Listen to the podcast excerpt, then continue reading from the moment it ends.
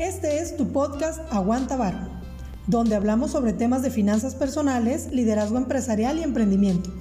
Todo de una forma fácil que podamos comprender y con el propósito de ayudar a otros para tener una mejor educación financiera y de negocios.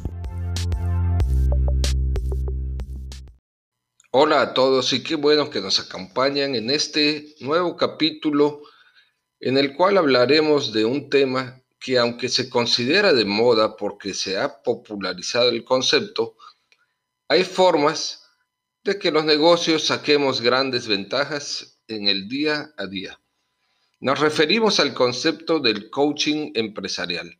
Y aquí no estamos solamente tratando de una relación entre jefes y subordinados, donde una orden algunos creen que podría considerarse coaching. Nada más lejos que eso.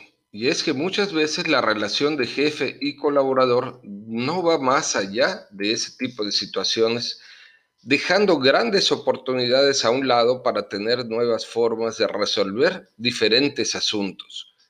Existe una metodología llamada GROW, que es la base de este esquema de coaching, y ahora lo vamos a explicar.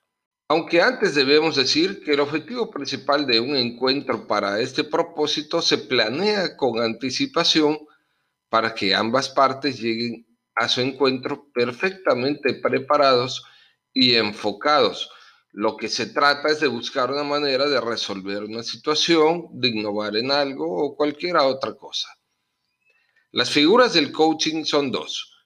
Una es quien da el coacheo y se le llama coach en tanto que quien recibe se le denomina coachee.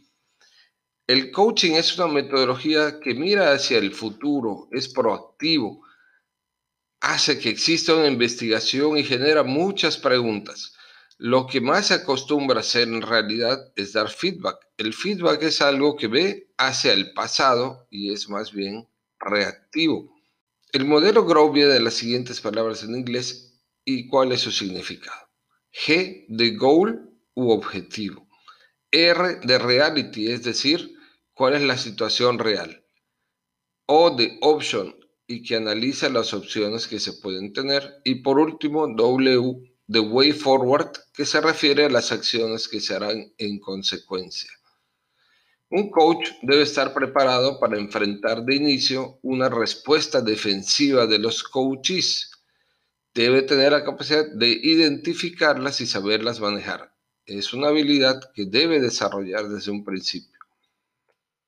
Algunas de las cosas que se deben tomar en cuenta durante una sesión es no emitir juicios personales. Debemos aprender a separar a las personas de los hechos que se analizan. Además, será muy importante identificar el estado de ánimo del coachee, ya que ello influirá en el desempeño. Siempre debemos permitir que sea el coach quien nos aporte primero sus ideas, le damos nuestro apoyo y acordamos fechas para ir revisando los avances. En la práctica es importante definir con anterioridad al encuentro cuál es el tema a tratar para que el coach llegue con la información necesaria para identificar la situación actual con datos duros y de fuentes confiables. De esa manera, las posibles soluciones casi estarán a la mano. Después de su encuentro irán acordando nuevas fechas de revisión y siempre dejando evidencia escrita de estos encuentros. Se debe realizar una minuta de puntos analizados y acuerdos tomados, así como adjuntar los datos que sirvieron en la toma de decisiones. Si utilizamos este método, nos será más fácil encontrar respuesta a los desafíos que se presentan a diario y el coachee se sentirá más comprometido con el resultado ya que participa activamente en la toma de decisiones y no es una imposición del jefe. Bien, esperemos que el tema de hoy les haya sido de su agrado. Estoy seguro que de ponerlo en práctica será de gran ayuda para todos. Nos vemos en el siguiente capítulo. Hasta pronto. Si te ha gustado nuestro podcast del día de hoy, o sabes de alguien más a quien le pudiera servir, ayúdanos compartiendo y dejándonos un mensaje positivo, un comentario que pueda ayudarnos a todos. Y seguiremos con este proyecto. Avancemos en nuestra educación financiera para todos.